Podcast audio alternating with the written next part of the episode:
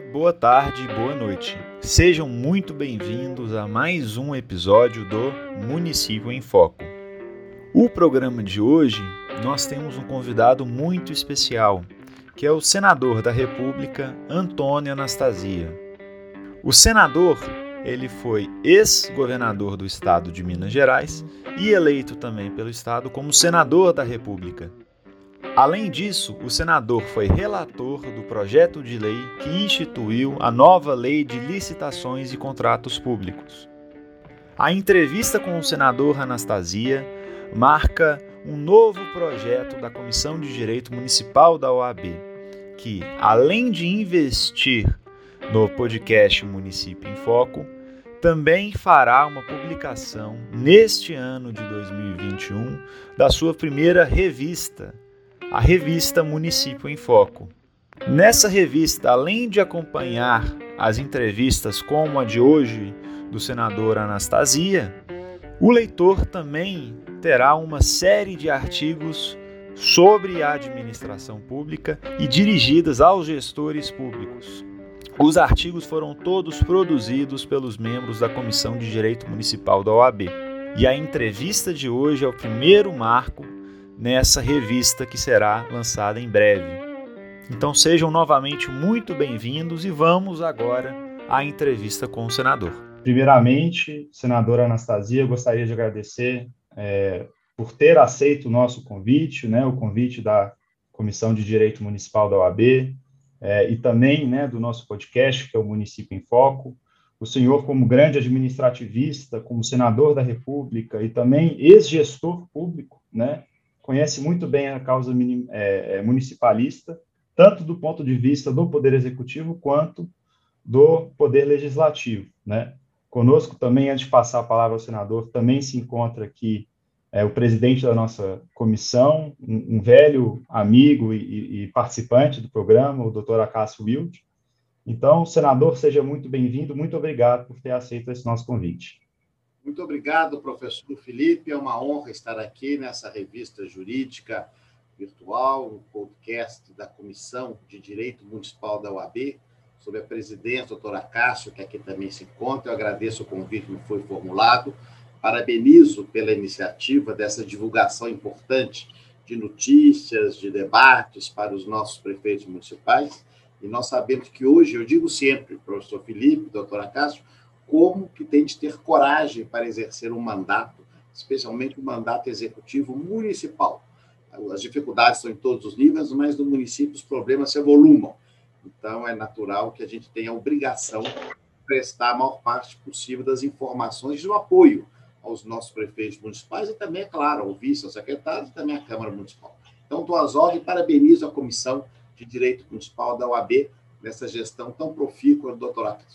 Senador, muito obrigado novamente. É, já começando com uma pergunta que está no dia. Né? Recentemente, o Congresso Nacional aprovou a nova lei de licitações é, e o senhor foi o relator desse projeto no Senado. É, quais são os principais impactos da nova lei de licitações para os gestores públicos, especialmente para os gestores públicos municipais? Veja bem, doutor Felipe, na realidade, a, a legislação brasileira sobre licitações e contratos administrativos, já reclamava uma revisão há muito tempo. Tanto que nós tínhamos muitos projetos de lei tramitando aqui.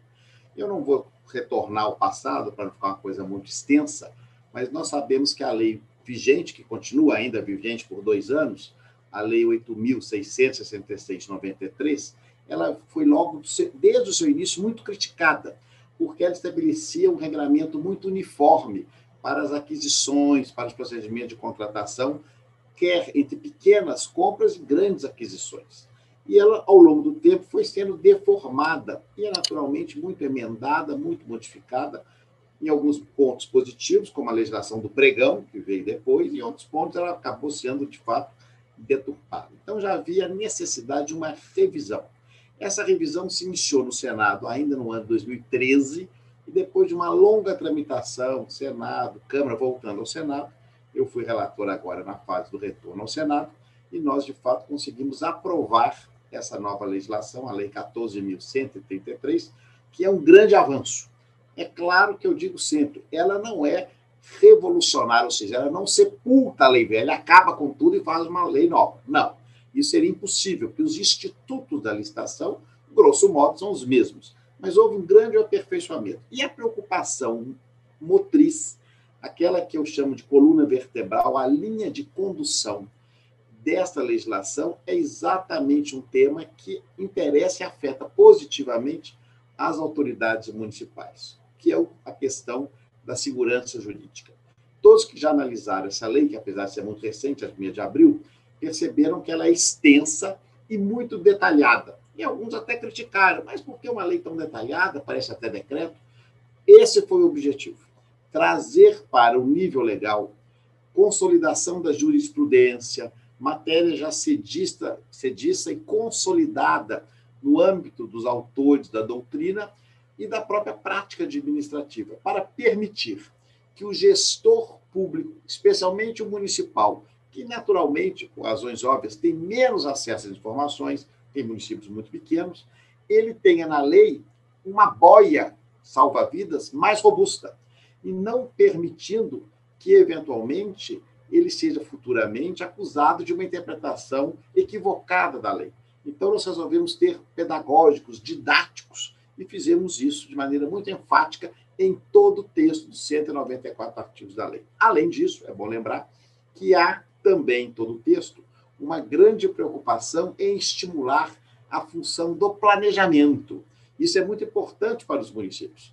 A realização do plano anual de contratações, de todos os projetos prévios, e da mesma forma do planejamento, a transparência está prevista em vários dispositivos, inclusive aproveitando esses veículos que estamos usando agora, na né, internet, os meios eletrônicos, para facilitar e possibilitar um controle maior pela sociedade, bem como o aperfeiçoamento da governança, de uma boa governança para as estruturas necessárias. E nós sabendo que os municípios menores têm mais dificuldade, há lá um dispositivo que eu fiz até uma palestra na semana passada sobre a lei para a Associação Mineira dos Municípios, a nossa querida AMM, e aplaudia muito esse dispositivo, no sentido de estimular e permitir que os municípios de menos de 10 mil habitantes se consorciem para realizar as suas aquisições, as suas contratações. Isso aumenta, é claro, o volume, o poder de compra, o volume das aquisições das entidades eh, federativas menores, vai dar economia e também, ao mesmo tempo, vai facilitar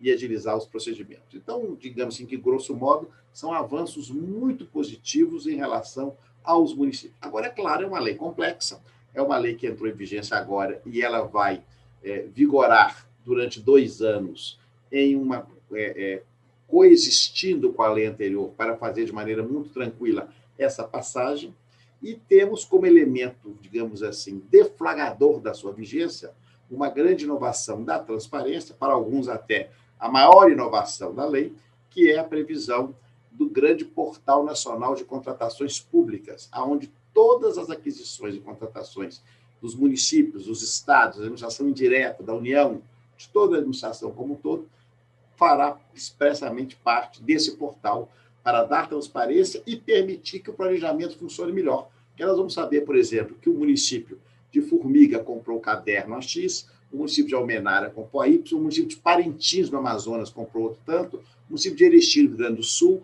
e os estados, por aí vai. Então, vai permitir uma visão ampla, holística, global do procedimento licitatório no Brasil. Então, são avanços importantes. Claro, não vamos ter pressa, vamos consolidando esse desenvolvimento, mas acho que foi muito positiva essa nova lei, a Lei 14.133.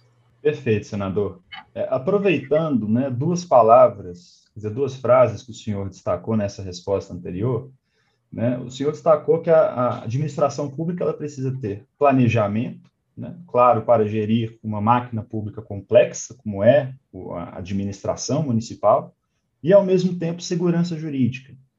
É, por outro lado, a gente vê uma reclamação constante, especialmente dos pequenos e médios municípios, sobre a insegurança jurídica causada por alguns órgãos de controle, seja por um excesso de fiscalização, né, por, às vezes, averiguar questões que são mais burocráticas do que necessariamente é, técnicas ou erros materiais, é, mas, por outro lado, a gente vê uma falta de recursos, uma falta de corpo técnico para esses municípios. Então, senador, eu gostaria que, que o senhor pudesse dar né, a sua palavra de como que esses municípios pequenos podem se planejar né, para atuar nesse cenário que a, gente, que, que a gente vê hoje em dia. Professor Felipe Gala, essa pergunta é muito importante. Por que motivo? Exatamente pelo fato de que, infelizmente, no Brasil, não há a compreensão das dificuldades da administração. Então, muitas vezes, me permito repetir aquele ditado popular: a corda arrebenta do lado mais fraco. Então, muitas vezes, os municípios menores, com toda a boa intenção, com a vontade de acertar, realiza o seu planejamento, faz tudo direitinho, mas aí vem um órgão de controle e por alguma, algum excesso, algum exagero, alguma interpretação, que até a princípio pode ser correta, mas vem com um volume de ação tão violento quanto aquele pequeno município, aquela autoridade municipal, que até desestrutura a sua gestão. Então, eu me preocupo muito no exercício do meu mandato com esse tema da segurança jurídica, para evitar o malsinado apagão das canetas, o receio, o temor, o medo do gestor público em assinar um documento. Muitos dizem que uma assinatura hoje é um processo amanhã, e é de fato o que ocorre. Então, nós temos de evitar isso. Eu aprovei de minha autoria a atual Lei 13.655, os senhores conhecem, que alterou a Lei de Introdução ao Direito Brasileiro, a Lei da Segurança Jurídica, mas isso foi só o primeiro passo, ainda modesto, na necessidade de uma grande revisão. Aliás, há também na Lei de Licitação um dispositivo parecido, que autoriza ao gestor das três esferas da federação a dar continuidade ao fornecimento do serviço, à contratação da obra, desde que as razões de interesse público assim justifiquem. Claro, cobrando em termos processuais penais no órgão do Ministério Público, perdas e danos, aquilo que o contratado tenha se equivocado, agido de maneira ilegal. Então, essa preocupação da segurança jurídica é fundamental. Por que motivo?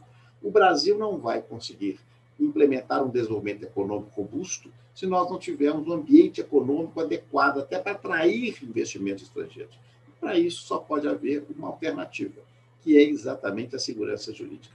Então, nós temos sempre de equilibrar entre o necessário controle, que ninguém é contra o controle, o controle é imprescindível, até porque, infelizmente, nós temos desvios, nós temos má fé, nós temos dolo, temos corrupção, isso tem que ser é, é, afogado, mas não podemos confundir essas práticas malsinadas com erros humanos em decorrência de equívocos e irregularidades administrativas que são próprias na nossa vida. Eu sempre repito uma frase atribuída ao governador Hélio Garcia, de quem fui secretário. Só não erra quem não faz, porque todo mundo é sujeito a erro, mas adoro a intenção.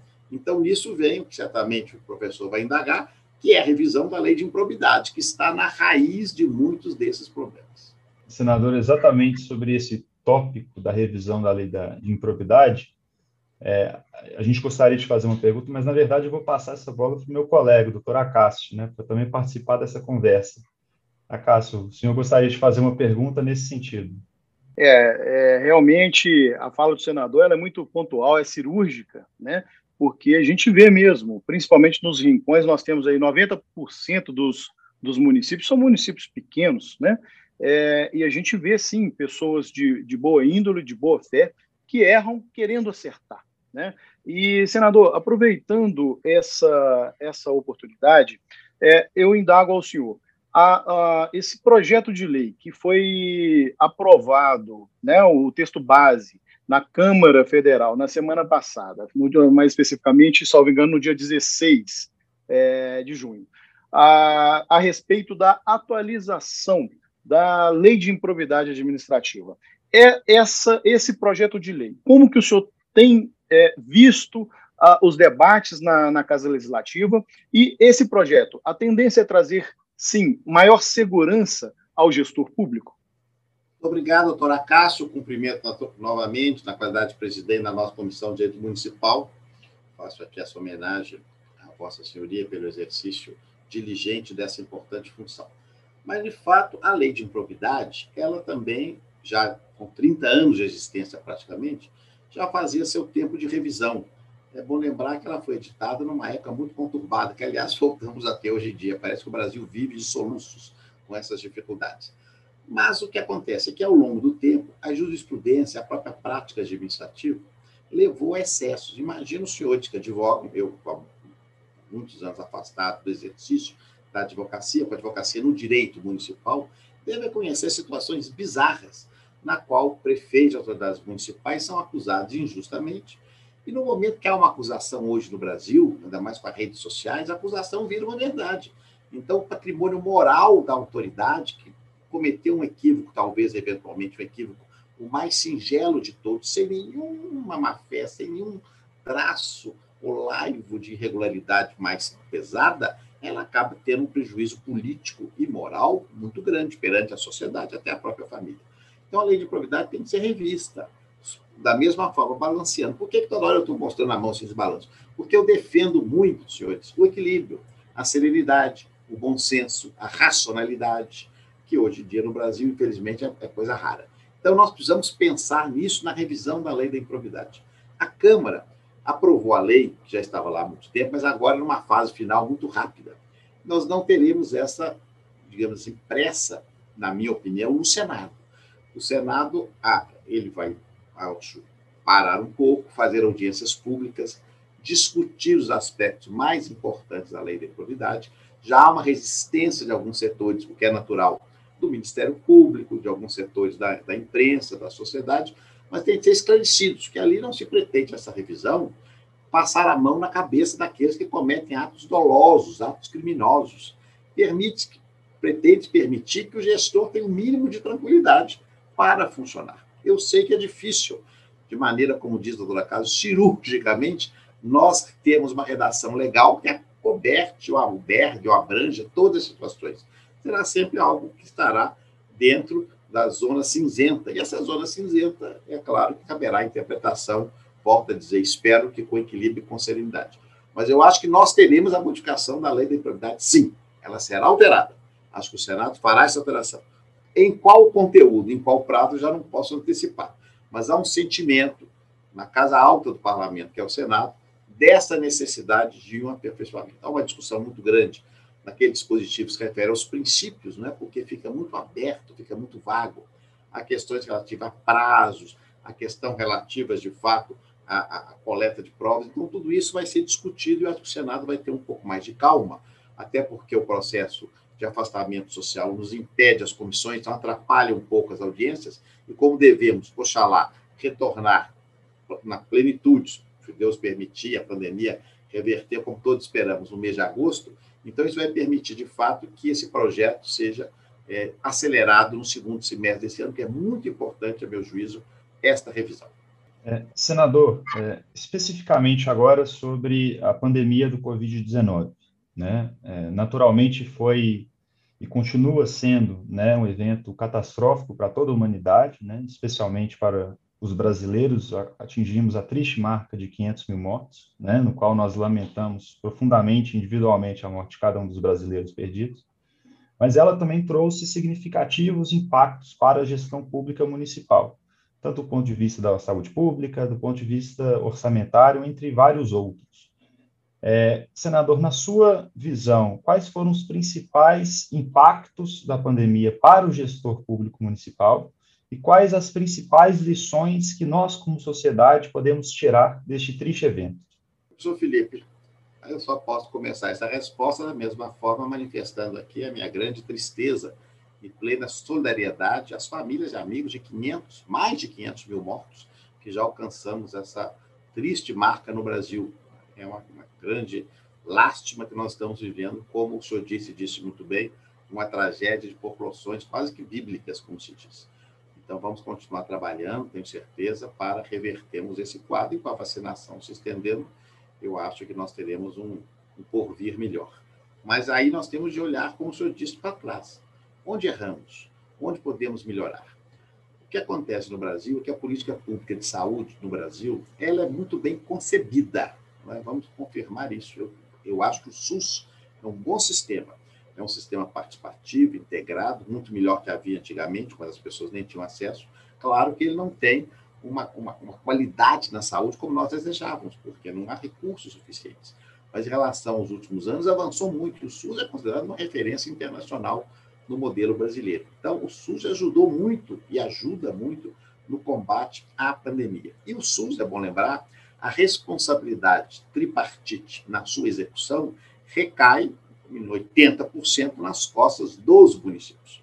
Por isso, temos em Minas Gerais os consórcios intermunicipais de saúde. Aliás, muito estimulados quando eu governei o Estado, porque sempre reconheci a importância disso, nós congregarmos os esforços e otimizarmos os recursos. Então, os municípios sofreram, porque estavam ali na primeira, na primeira trincheira, primeiro muro de ataque são os municípios que resistiram à questão da Covid. É claro que houve um auxílio expressivo da União. Nós, do Poder Legislativo, não esmorecemos e aprovamos leis importantes. Eu fui relator do orçamento de guerra, que permitiu a alocação de recursos é, pelo governo federal, e autor da lei que permitiu o repasse é, dos recursos financeiros para recompor as perdas dos estados e municípios, em valores muito expressivos no ano passado. Então, a, do ponto de vista objetivo, recurso financeiro não faltou. Isso é uma realidade. Agora, é claro que o fato de ter o dinheiro não significa que vai ter a vacina ou as instalações necessárias. Então, tudo isso é uma prova. Agora, qual foi a grande falha que o professor Felipe pergunta? E aí sim nós temos evitar erros futuros no caso brasileiro, uma absoluta ausência de coordenação intergovernamental. O Brasil não se articulou para enfrentar o inimigo comum. Parágrafo único, falando aqui num ambiente jurídico, para os prefeitos que sabem disso, parágrafo único do artigo 23 da Constituição determina a previsão de uma lei complementar que faça essas vezes dessa coordenação. Não temos ainda essa lei. Eu apresentei o projeto de lei, não foi votado ainda, mas pelo menos tenho já essa autoria e esse propósito de continuar debatendo esse assunto, no, no momento que nós percebemos que Deus queira que nunca mais ocorra, mas se vier uma outra pandemia no futuro e o especialista diz que o risco existe, nós tenhamos uma forma mais azeitada, porque o que se percebeu no Brasil, independente até de que não vou nem entrar em questões ideológicas e políticas partidárias, mas mesmo do ponto de vista técnico, houve muito conflito das instâncias intergovernamentais. Então, nos mostrou a necessidade de aperfeiçoarmos isso mas tivemos lições positivas. Por exemplo, o, o auxílio emergencial que o Congresso criou e aprovou permitiu a identificação de um grande número, milhões de brasileiros que eram desconhecidos, que não tinham registro em lugar algum. Eles todos foram identificados. Então, percebe-se também a necessidade do aperfeiçoamento dos registros cadastrais. Então, de tudo se tira uma lição para aperfeiçoarmos e nos prepararmos ainda melhor para enfrentamentos futuros. Mas os municípios, de fato, sofreram a grande onda, quando veio o tsunami, né, o primeiro impacto varreu os municípios, municípios menores, muitos deles com muitas vidas ceifadas, e os desdobramentos, porque o afastamento social, o lockdown, exige sacrifício do comércio, sacrifício das atividades econômicas, um sacrifício imenso na educação. Nós temos praticamente, é triste dizer, mas quase dois anos perdidos na educação, na instrução pública, porque as escolas privadas não conseguiram ainda remotamente funcionar a educação pública, não vamos nos iludir, ela não funcionou, porque não existe infraestrutura tecnológica que os alunos tenham aula remotamente, porque eles nem têm acesso a computador e nem existe em muitas cidades condição das escolas fazendo. Então, o Brasil ainda pagará um preço alto por essa falta de infraestrutura que temos e que a, e que a pandemia é, deixou assim mais à mostra, mais às claras. Mas, de todo modo, nós podemos dizer que os municípios reagiram com recursos repassados, mas de modo organizado, se consorciaram, e eu tenho certeza que cada prefeito fez o máximo empenho na sua alçada para proteger a sua população, para proteger a sua comunidade, e nós tivemos números muito tristes, mas se não fosse esse esforço ainda concentrado, certamente poderia ainda ser, infelizmente, pior do que foi. Então, vamos continuar trabalhando integrados e tentando buscar essa coordenação intergovernamental e essa harmonia que é imprescindível na concepção da política pública da saúde no Brasil, que é o SUS. Obrigado novamente, senador. E agora já partindo para uma pergunta que é, não vem do ponto de vista da execução, do, do poder executivo, mas sim da função parlamentar, né? porque a, a, ideia da nossa revista é trazer um auxílio não apenas para o Poder Executivo Municipal, mas especialmente o Poder Legislativo Municipal também tem uma função muito importante de legislar né, sobre leis é, é, de sumo interesse da, da população local. É, senador, na sua experiência, tanto do ponto de vista da gestão pública quanto do ponto de vista parlamentar, é, quais são as principais lições que o senhor poderia é, dar ao ao, ao, novo vereador, a nova vereadora que está entrando agora, né, em seu primeiro mandato, ou às vezes a, a, ao vereador que está ocupando pela primeira vez a, uma função importante, que seria de presidente da Câmara Municipal. É, tendo em vista, inclusive, que nas últimas eleições municipais, do ponto de vista parlamentar, nós tivemos uma alta taxa de renovação das cadeiras. É verdade, essa renovação também aconteceu no Senado em 2018 e na Câmara dos Deputados. A, a nova política, digamos assim, muito embasada em redes sociais, permite uma mobilidade maior e alterações mais bruscas do cenário político. É, o vereador ele tem uma característica muito especial no modelo político brasileiro. Ele é o mais acessível das autoridades, né? especialmente nas cidades menores. Nas cidades menores, o vereador está ali como comerciante, como professor, como agente policial, como uma pessoa da comunidade, como é, trabalhando na creche, ou seja, o que for. Então, ele está inserido 100% da comunidade. Então, a primeira demanda é sobre ele.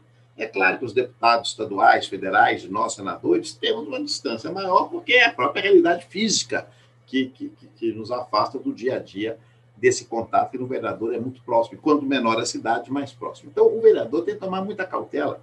Por que motivo? Qual que é a grande função da Câmara Municipal? É o famoso binômio legislar e fiscalizar. Esse é o papel clássico do Poder Legislativo. Só que o homem médio brasileiro que é muito carente, e é uma realidade que nós não podemos fechar os olhos, vê no vereador, como vê também nos deputados, no próprio senador e no, no executivo, uma forma de conseguir algum, algum, vamos dizer assim, alguma melhoria na sua vida, o que, repito, é legítimo. Então, ele quer o asfaltamento da sua rua, ele quer o saneamento básico, ele quer a melhoria da escola, o que ele está perfeitamente dentro do seu dever, da sua obrigação e do seu direito cívico de exigir. Mas aí ele vai ao vereador. O vereador não tem competência para asfaltar uma rua, mas ele fica naquele desespero. Ele quer atender aquela comunidade, ele mora ali, está todo dia. Então ele vai ao prefeito, vai fazer os seus pedidos, vem os pedidos de emendas.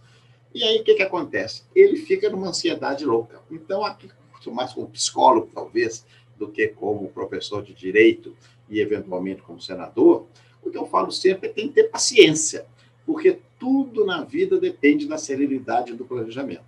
É claro que não podemos atender a tudo, e é muito importante nós parlamentarmos termos um foco, ou seja, temos uma vertente de atuação maior. Eu, por exemplo, no meu mandato, claro que é diferente, mas no caso do Senado, eu me baseei, priorizei muito essas questões que me interessam do ponto de vista institucional. A modificação da lei de licitação, o Plano Nacional de Segurança Pública, a revisão das leis de segurança jurídica, a reforma administrativa, temas de fundo de grande relevo. Então, os vereadores também têm que escolher na legislação. Um se dedica mais à educação, o outro vai se dedicar mais à saúde, o outro vai se dedicar mais a questões de infraestrutura urbana, outro à segurança, porque também ele não vai conseguir atender a tudo e a todos. Então, essa recomendação eu faço. Não adianta pensar que vai, como se diz popularmente, abraçar o mundo com os braços, que não dá conta. E o presidente da Câmara, tem que lembrar que a sua função de chefe do Poder Legislativo Municipal dá ele uma institucionalidade. Ele se divorcia um pouco da sua origem, do seu partido, do seu grupo político, para dirigir os colegas, que não é fácil. Ele tem que ter uma postura de magistrado, de equilíbrio, de bom senso, para colocar a Câmara em bom funcionamento, ele tem que atender a todos, quer a maioria, quer a minoria. Mas volto a dizer, qual é o segredo de tudo? Eu, pelo menos, já com quase 40 anos de vida pública, sempre tentei me pautar por essa ideia. Bom senso, equilíbrio, e também se tentar colocar no papel da outra pessoa e perceber quais as suas ansiedades e discutir com ela. No debate, diálogo, convergência é importante. É bom lembrar que tanto o Senado, a Câmara dos Deputados, a Assembleia Legislativa e as câmaras dos vereadores são todos parlamentos.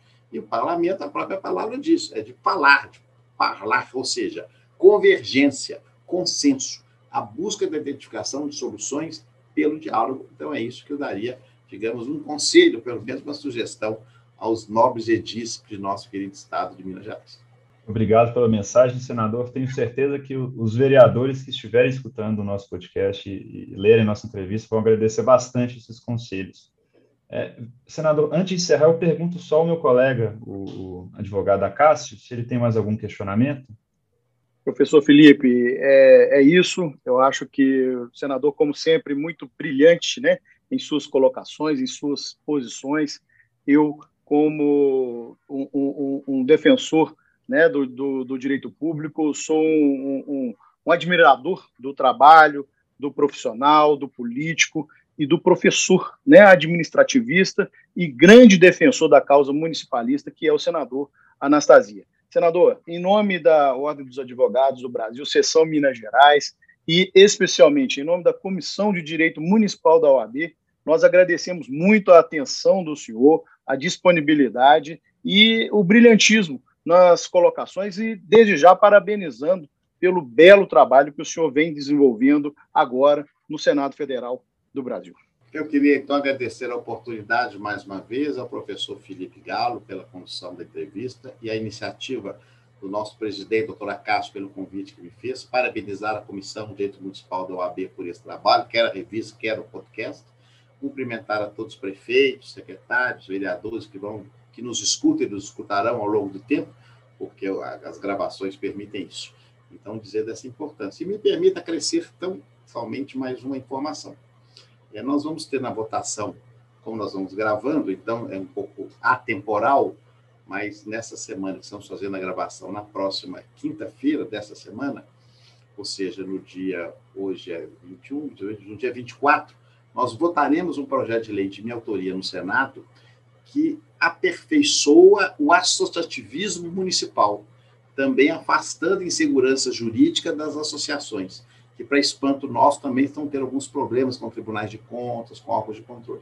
Então, o projeto sobre a relatoria do senador Davi Alcolumbre, antigo presidente do Senado, ele pretende resolver a situação. Então, temos sempre essa preocupação com o municipalismo, os municípios também no exercício do nosso mandato, na nossa, é, no exercício da função legislativa. Agradeço muito, então, doutora Castro, doutor Felipe, por a oportunidade e levo a todos o meu abraço muito fraterno. Então é isso aí, pessoal. Não esqueçam de nos seguir nas nossas redes sociais, especialmente o nosso Instagram, que é o Direito Municipal OABMG. E fique ligado para o nosso próximo episódio.